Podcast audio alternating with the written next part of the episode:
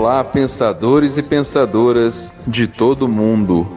Sejam todos bem-vindos ao Portal Pensar.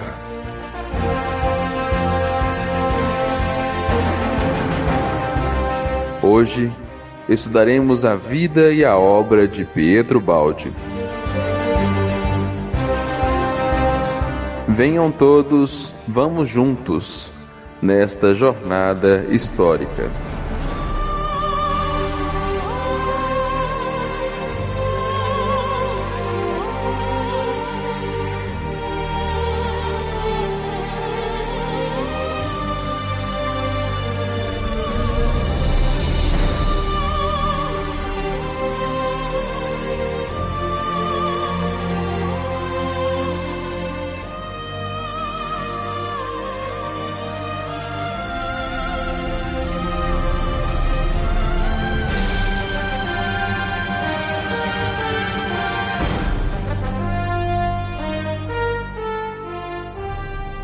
Pensadores e pensadoras do Portal Pensar. Muita paz a todos. Hoje estaremos estudando sobre a vida e obra de Pietro Baldi na atualidade. Aqui quem vos fala é Ellison de Belo Horizonte e sejam todos bem-vindos ao nosso sétimo episódio da série Revivendo Pietro Baldi, o pensador dos novos tempos. O título do episódio de hoje é Pietro Baldi na atualidade. Contando aí com a nossa participação ilustre, nossa querida amiga e irmã Jô. Olá, Jô. Olá, boa noite. Estamos aqui com muita satisfação, porque é sempre um motivo de alegria lá no nosso coração. Estar fazendo qualquer comentário relacionado a Pietro Baldi é sempre muito bom. Antes da gente iniciar o nosso episódio de hoje, a gente vai para os e-mails e recados e já já voltamos.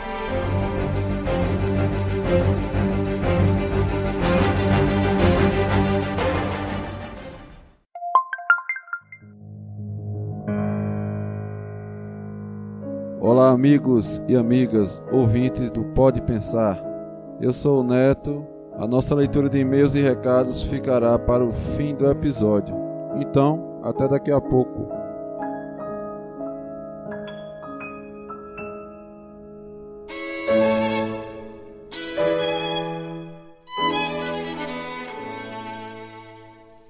Meus caros pensadores e pensadoras, antes da gente iniciar o nosso episódio, vamos relembrar rapidinho aqui os episódios anteriores que tivemos. No primeiro episódio, nós fizemos uma introdução, tentamos fazer uma ambientação sobre as questões históricas e o ambiente que o planeta Terra estava vivendo para que é, antes que Pietro Baldi viesse ao planeta, quais eram as circunstâncias, qual era o momento, como o planeta estava evolutivamente naquele processo, naquela época.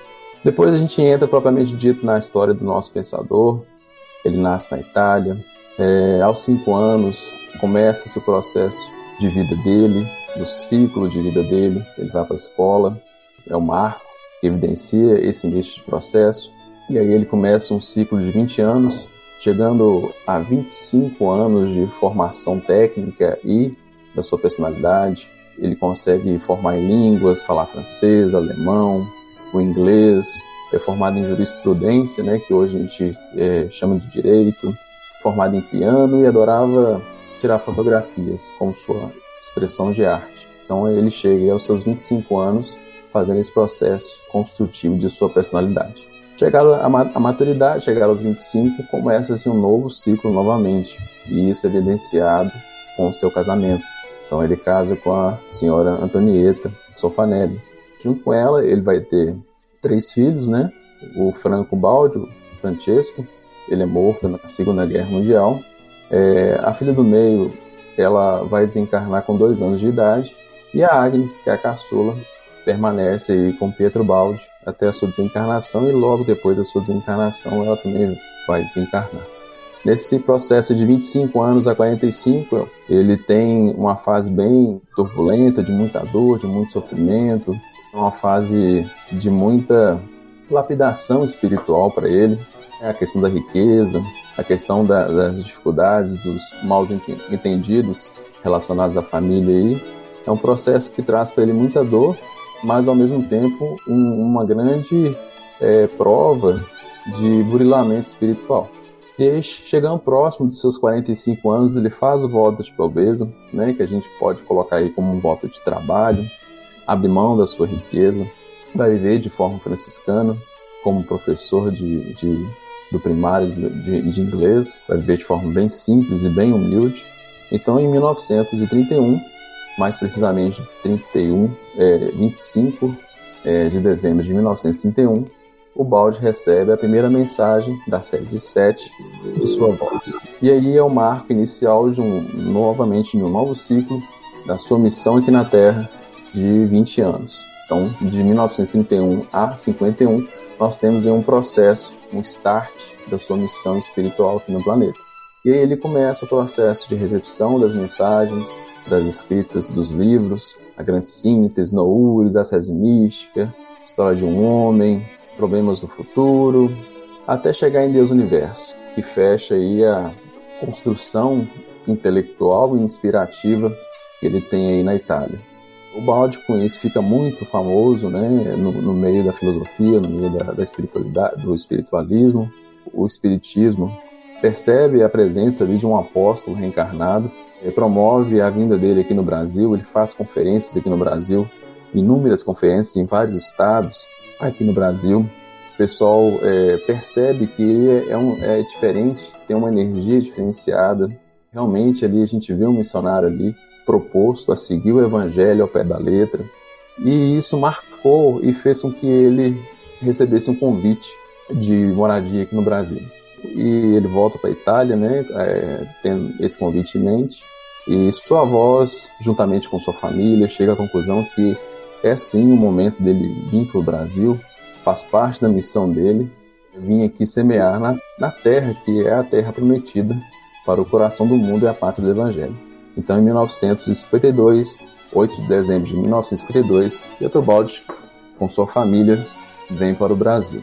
Ele vai ficar aqui em 1952 até 1972, quando ocorre o seu desencarne ele vem aqui para o Brasil fazer um trabalho diferente. Na Itália, a gente tem um aspecto mais inspirativo, mais intelectual, e aqui ele vem para o Brasil fazer um processo mais técnico, mais vivencioso, mais o, o tete a tete, né, vamos colocar assim, aonde ele tem que ser a referência da sua própria missão. Não é, não é apenas sua voz passando para ele e ele trazendo e adaptando em livros os conhecimentos. Não, ele tem que mostrar como a, a lei que ele está trazendo, que ele está exemplificando nos, nos livros, como deve ser vivida. Deve ser o exemplo. Então é isso que ele faz aqui no Brasil. Ele dá o exemplo. E aí, né, nesse processo todo aí, a gente vai ter a construção do Profecias, Problemas Atuais, O Sistema, Quer Salvação, Um Destino Seguindo Cristo, o livro Cristo, o livro Pensamentos, enfim, né, uma grande A Lei de Deus, a técnica funcional da Lei de Deus, grandes livros, grandes trabalhos aí que merece sim a nossa leitura, o nosso estudo. Chegando em 1972, fecha-se seu ciclo, sua missão é cumprida e ocorre seu desencarne. Já faz 48 anos a gente tem aí o desencarne do nosso professor. E aí a pergunta que a gente levanta o que ele trouxe para nós de significativo. Que nós podemos hoje, no momento que a gente vive aqui no planeta, né, de, de pandemia, de, de quarentena, o que a gente pode estar tá evidenciando aí que nos traz um consolo, nos traz um alento, um esclarecimento, uma visão diferente da vida. O que, que você tem aí, Jô, para nós a respeito disso aí? Ah, pois bem, o que o Pietro Baldi nos trouxe foi algo muito profundo e muito intenso. Se for para falarmos sobre esses conceitos que ele nos trouxe, ah, é muito a ser comentado, mas nós podemos dizer que, dentre esses vários conceitos espirituais que ele nos trouxe, podemos dizer aqui sobre a transcendência e a imanência que foi muito importante ter aprendido sobre isso, sobre a técnica do funcionamento da lei, essa lei com L maiúsculo, sobre monismo, que eu também gostei muito de ter aprendido. Eu não sei se a palavra é aprendido, mas de ter estado em contato e estar em contato com essa palavra, porque ela nos ajuda. O monismo, como Deus sendo a criação, ele forma uma unidade com o ser, é um princípio único, né? Ideia do monismo. Então veio enriquecer muito com certeza. Outra coisa que eu gostei muito de ter aprendido com Pietro Baldi é quando ele nos fala sobre a involução, porque nós falamos muito sobre evolução. E ele nos ajuda a entender que não é possível que haja evolução sem que tenha havido involução. E aí ele nos traz os ciclos, né? O ciclo da descida e o ciclo de retorno, que é, é, um conceito muito interessante. E ele nos traz ideias também, são várias as ideias que nos ajudam muito a refletir. Quando ele nos fala sobre infinito e eterno, porque a gente muitas vezes associa infinito como sendo aquele espaço sem fim. E a gente associa eterno como se fosse um tempo também sem fim. E Pietro Baldi traz para gente diferente, né? Que amplia muito ah, o que ele nos traz também sobre absoluto e sobre relativo, que ajuda muito a enriquecer. Quando ele nos fala de determinismo, mas nos fala também sobre livre-arbítrio, porque a gente vê às vezes as pessoas fazendo até assim confusões, vamos dizer essa palavra, entendendo que tudo, que tudo é determinístico. E Pietro Baldi nos traz que sim, que tem um determinismo, mas que tem também é, a, a parte que compete a nós, que é a parte do livre-arbítrio. Quando ele nos fala também da intuição, né, o tanto que a intuição pode nos ajudar, mas que é para a gente é, alcançar essa intuição, como que é necessário a gente merecer né? Nem que seja uma intuição, às vezes, que acontece até no nosso dia a dia, mas é necessário que a gente corresponda ao nosso estado íntimo, assim, interior, para que a gente possa estar em contato com a intuição. Que dia desse eu até ouvi, achei tão interessante, intuição, como sendo intu, como sendo na gente mesmo, né, em mim mesmo, algo que eu retiro de mim mesmo. E eu sempre, a gente vai sempre aprendendo, né, a gente vai sempre entrando no conceito, sim, isso vai nos ajudando. Então a gente vê que é necessário isso que ele sempre usa, uma purificação moral. É como se fosse uma senha, essa senha que vai nos abrindo, né? Mas é necessário essa purificação. E aquilo que, não sei se é o que mais, mas aquilo que, que eu acho que é um ponto assim importante num dos conceitos do balde é quando ele nos traz sobre a queda. A queda é que eu acho que é o ponto assim importante, né, do balde. E eu queria assim pedir permissão para eu estar falando um pouco sobre a queda e sobre tudo que envolveu. Vamos colocar no tempo assim para que fique mais didático, né? Tudo aquilo que envolveu, tudo aquilo que compõe, né, esse aspecto da queda. A queda, sem a queda, a gente fica sem respostas, né? Tem muitas questões que a gente traz no dia a dia se a gente não ter a, a visão dela, dessa teoria, né, é, a gente não consegue responder muitas coisas que acontecem no dia a dia. A questão da dor, por exemplo, né, como é que pode existir dor né, estando eu imerso em Deus? É, é contraditório isso. Meu pai que me criou me coloca num, ambiente onde eu sofro. Esquisito, né? Isso não faz parte do, do, meu pai, né, que me criou. Então, como, como, como explicar a dor em si, né? Aí vem a teoria da queda, por exemplo. Sem dúvida, a queda é, é, vai ser muito bom para nós ouvirmos a respeito. É algo que me chama a atenção também. Quando a gente ouve que fomos criados simples e ignorantes, com Pietro Baldi a coisa ampliou. Porque eu fico vendo que se Deus é a inteligência suprema e nós somos filhos desse, desse, dessa inteligência suprema e nós somos criados à imagem e semelhança dele. Nós somos filhos dele.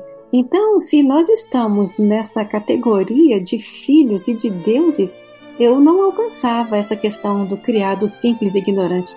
Foi a questão da queda e do retorno que me ajudou a ampliar esse entendimento, porque eu também ficava aí com essa interrogação sem conseguir alcançar como simples e ignorante.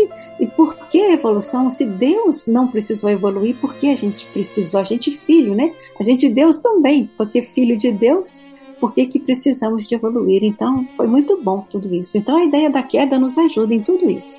O interessante, João, é que como o conhecimento espírita amplia, né, quando a gente tem contato com as obras de Pietro Baldi. Você tocou no Simples Ignorante, mas tem até tantas coisas também que, que, a gente fica é, achando diferente, né, fica meio obscuro, assim, não fica bem explicado. E quando a gente pega é, Pietro Baldi e entende, estuda, a gente vê que já estava presente ali na obra da doutrina espírita e que, que não era o tempo ainda de ser revelado, né? Não era o tempo, pois é. Ou, ou, ou então na doutrina espírita o, início foi a partir da evolução, não é? uhum. é? Não foi falado sobre a evolução. Talvez não estivéssemos no momento adequado, né, para que, que pudéssemos receber todo esse ensinamento. Uhum. Então, né, na doutrina espírita vem a partir da evolução, né? Então ali a gente compreende que sim, simples e ignorantes, a queda nos ajuda a entender, né? Essa situação. Mas então, uma maneira que eu gosto de compreender sobre a queda é fazendo um histórico de todo o acontecido. E eu gosto muito da palavra amor para estar iniciando sobre essa fala. Porque o amor, a gente ouve tanto sobre o amor e a gente fala tanto sobre o amor, é uma palavra que é tão falada, é uma palavra que é tão cantada. A gente pode ver como que nas músicas tudo fala de amor, é tudo eu te amo, é tudo um I love you, né? Sempre, a gente está sempre falando de amor. Mas será, o que, que será esse amor, né? Esse amor que encontramos lá no Evangelho, né? Referências sobre esse amor. A gente, a gente compreende que amor é um sentimento, que amor está associado com compaixão, que amor é, é uma atração que se sente por algo. Né? A gente sente que, que algo nos motiva, é como se fosse um magnetismo, assim, algo magnético que, que nos atrai para. E quando a gente sente essa atração, nós sentimos como que uma vontade de demonstrar isso, de, de falar sobre isso, de fazer algo relacionado a isso, que a gente percebe que nos move lá no nosso íntimo. Então, a gente sente essa atração por algo, por, por alguma coisa ou por alguém. Eu não sinto uma atração que não seja por algo ou por alguém. É como se esse amor ele exige complemento. Eu não posso senti-lo, ah, eu sinto tanto amor, mas eu sinto amor por quê? Eu sinto amor por algo. Então, se fosse um sentimento que não tivesse complemento, se não fosse para, não seria amor. O nome seria outro. Então, quando é amor, exige complemento. E a gente encontra lá no Evangelho, no Evangelho de João, na carta de João, me parece, na primeira carta de João, ele nos fala que Deus é amor. E se nós formos buscar atributos da divindade, nós veremos que Deus, ele é infinito, ele é eterno, bom, imutável, uno. Ele é o todo. Deus é perfeito, absoluto, onipotente. É um amor em abundância, um amor abundante, é uma abundância de amor. Deus é vida. É interessante que Jesus nos fala: Eu sou o caminho, sou a verdade, sou a vida eu e o Pai somos um. Então a gente encontra, né, como que sim, que Deus é a vida. E Jesus nos fala: Eu vim para que todos tenham vida e que seja vida em abundância. Então Deus é vida e é vida em abundância. E com o Pietro Baldi, a gente pode acrescentar essa ideia de sistema que o Pietro Baldi nos traz e que tem tanto a ver com tudo isso que envolve Deus. Então, a gente falava que o amor ele exige complemento. E Deus, sendo amor, ele necessitava de seres para amar, porque o amor é por, o amor é para. Ele necessitava, vamos colocar no tempo, apesar de que estava fora do tempo, mas não tem como falar disso, né, de outra maneira. Então ele necessitava de seres para, vamos grifar esse para, para ele amar. Era preciso então dar existência a esses seres, fazer com que seres também existissem. Mas a gente tem a ideia muitas vezes de criar como se fosse criar fora. Então, criar onde? Criar fora, como se fosse assim, plim, eu vou criar, né? Plim, eu vou criar como se fosse criar fora. Mas como criar fora? Se quando a gente falava dos atributos ali de Deus, a gente disse que Deus é o todo. Então, se Deus é o todo, ele só poderia criar de si, porque ele é o todo. Então ele cria da sua substância. E essa substância, ela é infinita, eterna, boa, imutável, una, é o todo, perfeita, absoluta, tudo isso, tudo isso aí compõe a substância de que Deus é feito. Então, ele tira, ele cria, entre aspas, infinitos seres saídos dessa sua substância. É, ele emana, portanto, de si seres a ele. Então, ele, Deus Pai, né? Porque ele é o Pai, o Pai Deus. E os filhos deuses, né? Porque como está lá, a gente encontra na Bíblia, no Evangelho, a referência, né? Vós sois deuses. Isso está tanto lá em João quanto no Salmo 82, né? A gente encontra essa referência dizendo que nós somos deuses. Então, nós fomos, entre aspas, aí, porque está fora do tempo, mas criados únicos, indivíduos. Deus, na sua capacidade, cria seres únicos indivíduos, formando assim um organismo um organismo que dá a ideia de organizado, ordenado. Então, se ele é organizado, se ele é ordenado, esses indivíduos, eles são únicos, eles são diferentes. Porque como é que se pode organizar coisas que seriam iguais ou coisas que são iguais? Aí não é, aí ficaria como que se organiza? Não necessitaria de organizar. Então é necessário que sejam diferentes e diferentes nas suas especializações. E, como todo organismo, para que ele funcione, é necessário que exista lei. Lei com L maiúsculo, porque acima de tudo, acima de todas as coisas, está a lei. Lei de amor, mas é lei. Então, é necessário, para que seja lei, que hajam princípios. E a gente pode dizer que o primeiro princípio do amor, ele chama-se liberdade. E eu acho esse termo liberdade tão fundamental para que a gente possa compreender tanta coisa, porque a gente, a gente confunde o sentido de liberdade. Talvez na nossa maneira de, de interpretar, de entender ah, o funcionamento das coisas que nos rodeiam, a gente compreende que ser livre é eu poder fazer do jeito como eu quero. Ah, eu quero do meu jeito, eu sou livre. Li eu sou livre para fazer do jeito que eu quero. Mas a gente vai compreender aqui com Pietro Baldi que liberdade ah, não é tão dessa maneira como nós imaginamos que seja liberdade. Então, Amor exige liberdade. Porque senão, se não existisse liberdade, nós existiríamos, mas nós seríamos, seríamos seres autômatos, nós seríamos como que robôs. É necessário então liberdade. Então vamos compreender essa liberdade como algo assim super amplo e a gente vai, a gente vai compondo esse sentido de liberdade aqui dentro dessa nossa composição. Ô, ô Jô.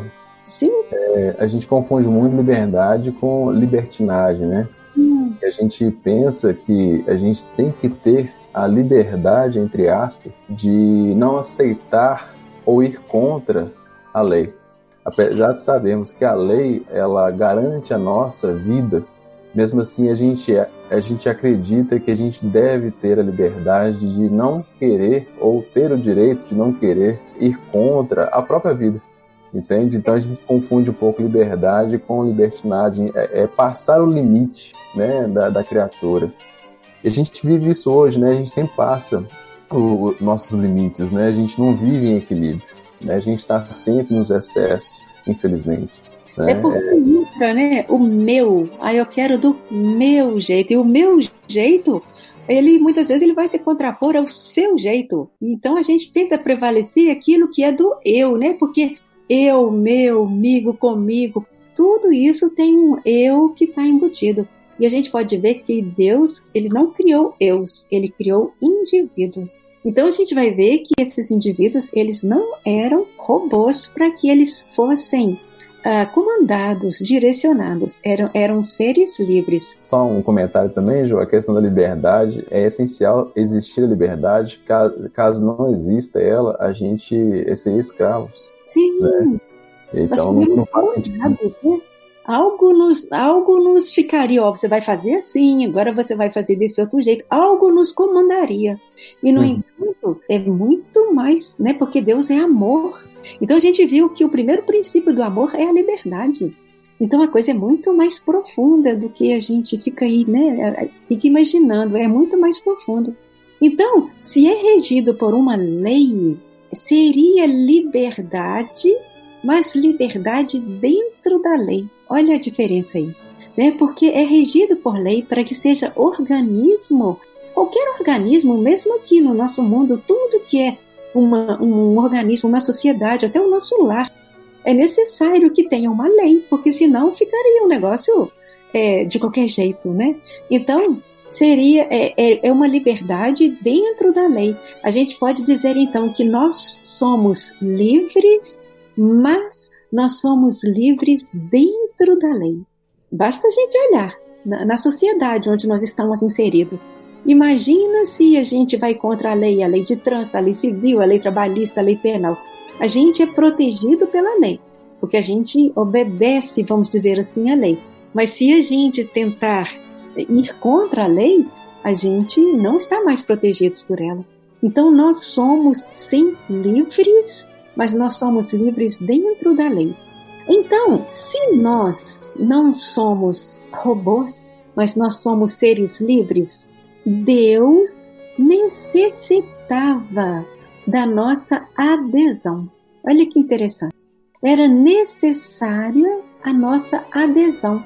Nós precisávamos de concordar. Havia essa necessidade. Concordar com o quê? Concordar com a função que nós recebemos do nosso Pai, com a posição que nos, onde nós fomos colocados dentro deste organismo, feito célula ou feito órgão no nosso corpo. Por exemplo, o nosso rim, por exemplo, ele foi colocado onde é para o rim estar e não para onde ele entende que ele deveria estar, porque algo maior e mais sábio compreendeu que o melhor local é ali. A célula que está no nosso dedo, né? Uma das, vamos pegar uma célula que está aqui no nosso dedinho. Ela está ali porque ali é o lugar dela. Ela não tem que falar, ah, mas eu queria ficar como célula lá do sistema nervoso. Então, quer dizer, a gente vai ver que é preciso concordar com a função e com a posição adequada naquele organismo. E a gente pode ver que tudo funciona dentro do organismo. Se a gente tira esse rim que a gente deu como exemplo, tira o rim e coloca lá em cima da mesa, deixa ele lá, cinco minutos, dez minutos, ele não vai, ele não vai existir. Ele só existe no organismo. A mesma coisa com a célula. E a importância, né, Jô, de cada célula é, é, igual. A gente tem a mania de colocar é, hierarquias, né? Mas na verdade, se a gente for olhar, todas têm a mesma, mesma importância. Né? Não, é, a célula do dedo, como você deu exemplo, é tão quanto importante a célula de um neurônio, a célula do rim. Né? Apesar de cada uma ter a sua especificidade, mas é nessa questão da especificidade que está a importância, que cada um faz um papel que é agregador para todas, para o conjunto, para o organismo, né? a ordem em si. E se uma delas deixa de fazer esse papel, todas sofrem as consequências? Há uma hierarquia, né? Tem uma hierarquia, mas não quer dizer que haja melhores ou piores, ou mais importantes e menos importantes. Todos são importantes. Uhum. Né? Eles são diferentes. Diferentes, sim, mas melhores e piores, não. Né? Então, é, voltando, né, a gente dizia que é um organismo e esse organismo, o nome dele é amor. É um organismo chamado amor. Então, nesse organismo, cada qual é único. Então, nós somos seres únicos. A gente pode dizer que ninguém ama como ninguém. Ninguém ama, por exemplo, como eu amo. Ninguém ama como o Ellison ama, porque nós somos seres únicos e cada um sabe amar do seu jeito. Cada um existe para amar do seu jeito. Nesse organismo, eu ofereço de mim, eu oferto de mim, eu dou de mim, mas todos aqueles que estão, que compõem esse organismo, eles também doam de si, porque essa é a lei.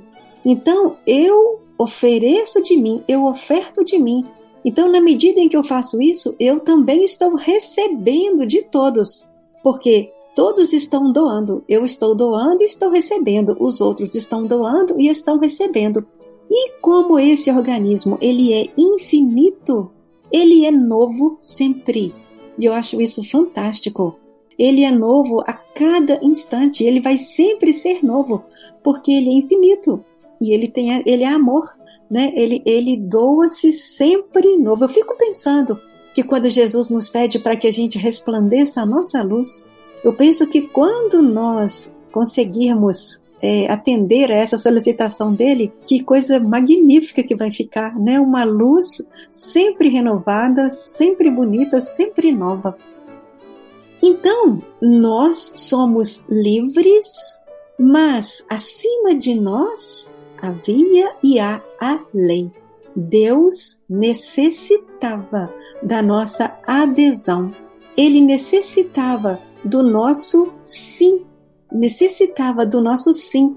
Por quê? Para compor um organismo é necessário que haja o sim do, do rim, da célula e tudo, mas tem que, tem que haver o sim, porque se houver um não, vai atrapalhar tudo. Então, era necessária a, a nossa adesão, é necessário o nosso sim. Mas, pelo nosso princípio de liberdade, nós também podíamos dizer não.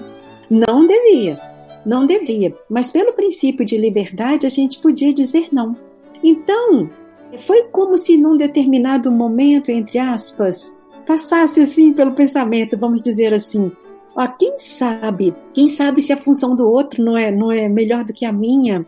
Ou então, quem sabe se eu posso querer saber mais e não apenas sobre a minha função? Porque a gente sabe que nós, dentro da nossa função, nós somos perfeitos. Lá nesse organismo chamado amor. Cada um de nós criado perfeito dentro da sua função. Então, pode ser que tenha passado, né, pelo, pelo nosso entendimento, Aí vai que eu vou querer conhecer a função do outro, ou querer a função do outro, ou querer saber mais do que me foi colocado aprender, ou então querer fazer do meu jeito. E aí, nessa hora em que, se, que eu quero fazer do meu jeito, olha entrando o eu. E nesse organismo não é possível eu. Nesse organismo só é possível indivíduos. Então não é possível eu querer fazer do outro jeito, eu tentar de outra maneira, ou até então eu, eu querer ser Deus também, porque a gente né, fica imaginando o que, que será que passou lá, que nos moveu, mas que foi ativado algo chamado eu. E nesse momento não foi possível a aceitação de um ser onde esse sentimento de eu esteja ativado. Aí então foi que a coisa começou a, a modificar, né? Foi permitido, sim, pelo princípio de liberdade, mas não deveria. É aquele tudo posso, mas nem tudo eu devo. Eu sou livre. Eu sou livre, mas eu sou livre dentro da lei. Então, a gente estava esquecidos de que se é organismo, é onde eu sou colocado e para desempenhar aquela função. Eu fui colocado lá por quem sabe, por quem me criou, e não onde eu acho que seria melhor para mim. Então, esse eu dá aquela ideia da célula sozinha, porque lá no sistema tudo é coletivo, porque amor é coletivo. Amor é o sentimento que eu sinto por ou para, para ofertar. Por isso é que é organismo, lá não tem sozinho, lá não tem eu. Onde tem eu, tem ego, que é a mesma coisa, né? Onde tem ego, vai ter egoísmo. E num organismo divino, como a gente dizia, tem indivíduos, não tem egos. Não é possível que haja egos. O organismo amor, a gente pode dizer que ele é positivo, ele constrói. Ele é positivo porque ele é feito das adesões, sim. É como se lá houvesse essa concordância, sim. Então lá é aquele organismo onde todos disseram sim, concordo, respeito, aceito. Então essa é a liberdade. A gente tinha a liberdade adequada para dizer sim, sim, eu concordo. E a gente, quando a gente não concordou com esse sim, não concordar com o sim é inverter o sim. Não é possível negativo onde exista só positivos. Então esse ser foi automaticamente excluído. Ô Jô, no livro Deus e Universo, é, fala, é, é, lembrando aqui, né, você está falando, eu estou lembrando, tem, tem, um conceito legal que o Balde traz, que é o, o egocentrismo. Sim. Né? É, ele evidencia isso em Deus, né, essa questão egocêntrica de, de atração para si, né, o pai atra, atraindo os filhos, ordenando-os, eh, tendo a hierarquia, né, criando o sistema em si. E como a gente é a imagem e semelhança, a gente também tem essa força também de atração. Só que a nossa atração é equilibrada com uma outra força também, que, seria uma, um ego expansão, né, onde é, que a gente vê isso em Deus também, né, um ego expansionismo aí, é, que Deus abarca tudo, né, a substância, aonde tudo ocorre é, dentro, imerso em Deus. Isso em Deus é perfeito, é equilibrado. E nós tínhamos essa questão né, de aceitar ou não esse equilíbrio. E, e a gente pegou essa questão do egocentrismo e o adoecemos. E invertemos ele para um ego voltado para nós apenas, né? Todo mundo agora é, eu só recebo e não dou. Antes era equilibrado, eu doava o mesmo que eu recebia. Agora não, agora eu só recebo. Tudo está voltado para mim. Antes eu estava voltado para Deus, agora eu volto ali mesmo. Então eu me inverto aí nessa posição, criando o, o saindo do egocentrismo e entrando na doença aí que nós sabemos aí que é o egoísmo. É, esse egocentrismo é porque Deus é o eu sou, não é? É o eu sou com esse com tudo maiúsculo e nós somos também eu sou. É porque eu tenho existência, é esse eu de, do indivíduo, né? é o egocentrismo, sim, é ele lá no centro, não é? Então nós também, tudo que Deus tem, nós também temos, né?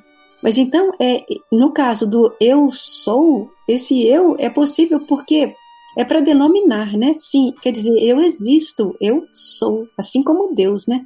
Tanto que Deus se apresenta, né? Eu sou, né? A gente vê isso lá na Gênesis, né? Eu sou.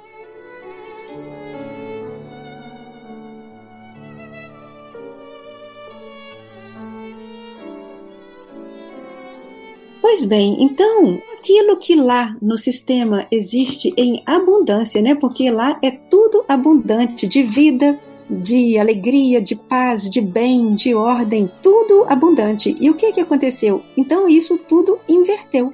E uma coisa interessante é porque lá é real. E quando a gente inverte o que é real, o contrário do real, como se fosse ilusão. Então, nós estamos numa ilusão. Olha que coisa mais interessante, né? Nós estamos. É fantástico. Então, é. nós continuamos lá, vamos dizer assim. Nós estamos no sistema, nós estamos com Deus. Mas, como nós invertemos, nós estamos no, no contrário de real, que é a ilusão. Então, a gente pode dizer que uma parte do infinito quis fazer do seu modo. Quem sabe, né, serem deuses também. Uma parte quis fazer do seu modo. O que era abundância tornou-se carência. O muito tornou-se pouco, o absoluto tornou-se relativo. O que era o sistema tornou-se o antissistema, né, na fala do balde. Isso foi, né, tudo consequência da queda. O que era esplêndido tornou-se simples, a sabedoria tornou-se ignorante, né? Aí, ó, o esplêndido tornou-se simples, a sabedoria tornou-se ignorante. Né? O que era complexo, né? Era é completo, se torna é. É, simples, né? É, entra o simples e ignorante aí, ó, né? Entra uhum. o simples e ignorante. Então, o que, que aconteceu? Todos que estavam na abundância, o, contrário da abundância seria o mínimo, né? Então, todos concentraram-se num ponto mínimo, né? totalmente mínimo, muito menor do que um próton, aí que a gente não sabe ainda não dar categoria né, a esse tamanho. Um ponto mínimo de dimensão nula de densidade infinita.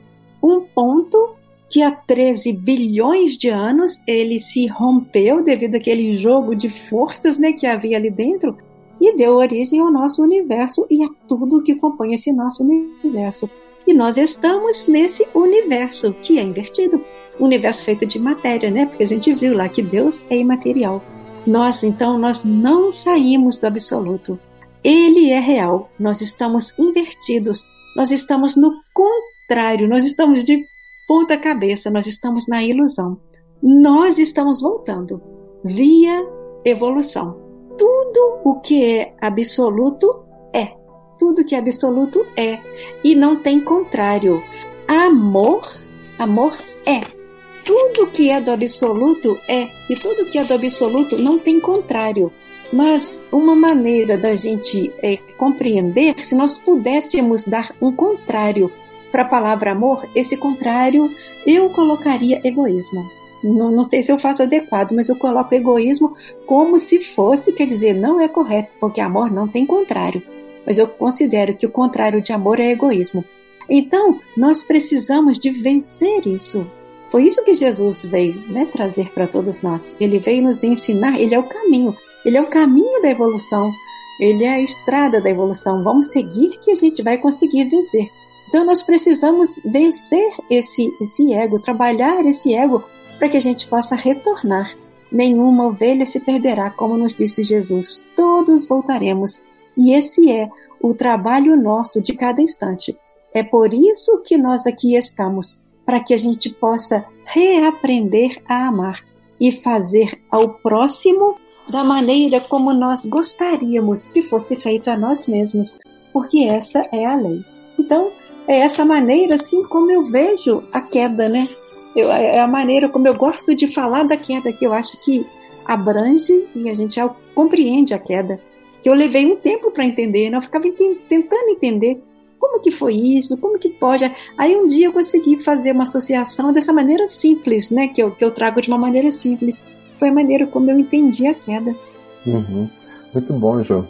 Essa forma de ver, né? Utilizando o amor nos lembra é, o Carlos Torres Pastorino, no, no, Sabedoria do Evangelho, quando ele vai estudar lá João, né, do princípio do verbo, ele vai estudar essa primeira parte do livro de, de do, do, Evangelho de João, e ele traz essa ideia também do amante, do amado e do amor, né, essa relação trina aí, fazendo correlação com a trindade do Espírito Santo, o Pai, Filho e Espírito, que o Balch também comenta a respeito disso no, no livro Deus Universo, é legal, é muito interessante essa visão de amor em si. É, a ideia do amante e do amado, né?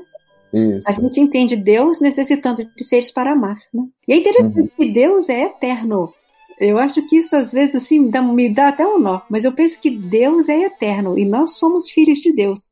Então, se, se o eterno compõe a substância de Deus, nós também somos seres eternos. Então, nós existimos desde sempre com Deus. Então, quando a gente fala de criação, sim, tem que ter havido uma criação porque nós somos filhos. Essa é que eu acho a diferença. Deus é o Pai e nós somos filhos, mas nós existimos desde sempre. Estamos tentando alcançar, né? Nos melhorar é. para que possamos alcançar esse entendimento. Outra coisa interessante, você colocou a questão do que é real e do que é ilusão, né? E isso para os nossos dias atuais é importantíssimo, né? Que possamos buscar o que é real em nossas vidas porque ilusão é estafar e é nos oferecido gratuitamente essas ilusões aí. E o que verdadeiramente nos traz a felicidade é o que é real, E tá aí, né? Basta a gente é, buscar essas questões que vamos encontrar e vamos ser felizes, né? Muito bom. Gente, como que o Pietro Baldi usa o termo renúncia? Jesus também, né? Aquele que quiser vir comigo ou após mim, renuncia a si mesmo, vai renunciando ao ego, né? E outra coisa que ele nos fala para que haja vigilância e que haja oração. E aquela frase também, né, do conheça-te a ti mesmo. É necessário a gente se conhecer para a gente se trabalhar e a gente buscar se vigiar. E aquela coisa também, né, não nos deixeis cair em tentação, né, que a tentação está sempre aí nos sugerindo algo que seja contrário a esse, a esse caminho que é Jesus. Então a gente buscar se vigiar, buscar renunciar, buscar né, ir alcançando a força, colocar como meta e dar o primeiro passo, porque senão vai ficar sempre na meta, né? Dar o primeiro passo para que os outros possam também ir acontecendo os outros passos. Verdade, muito bom, João.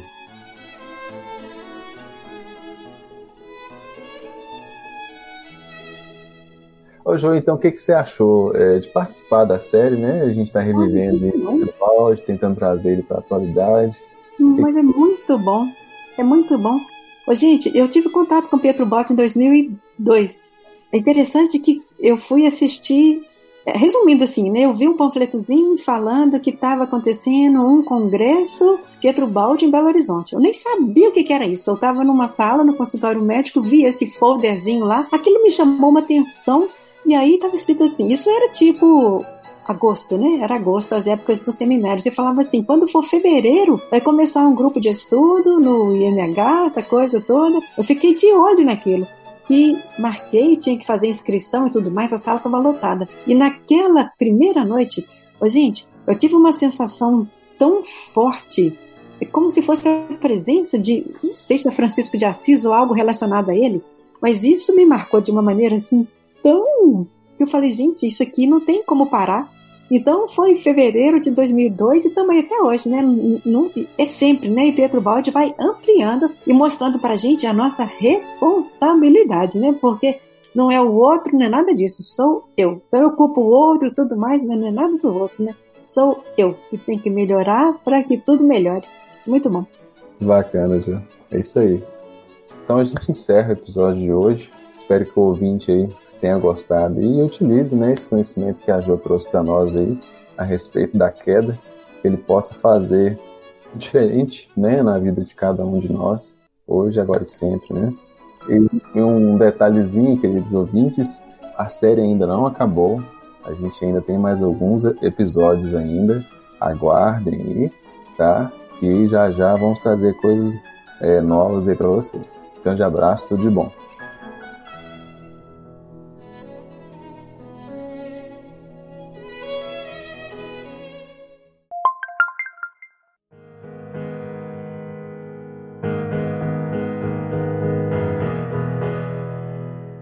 Olá, amigos e amigas do Portal Pensar.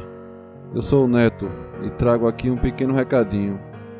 Como o Elson falou, que nossa série Revivendo Pietro Baldi ainda não acabou, eu quero anunciar aqui que o próximo episódio será com as nossas amigas lá da Itália, a Adriana e a Teca, que falarão sobre o balde na atual Itália.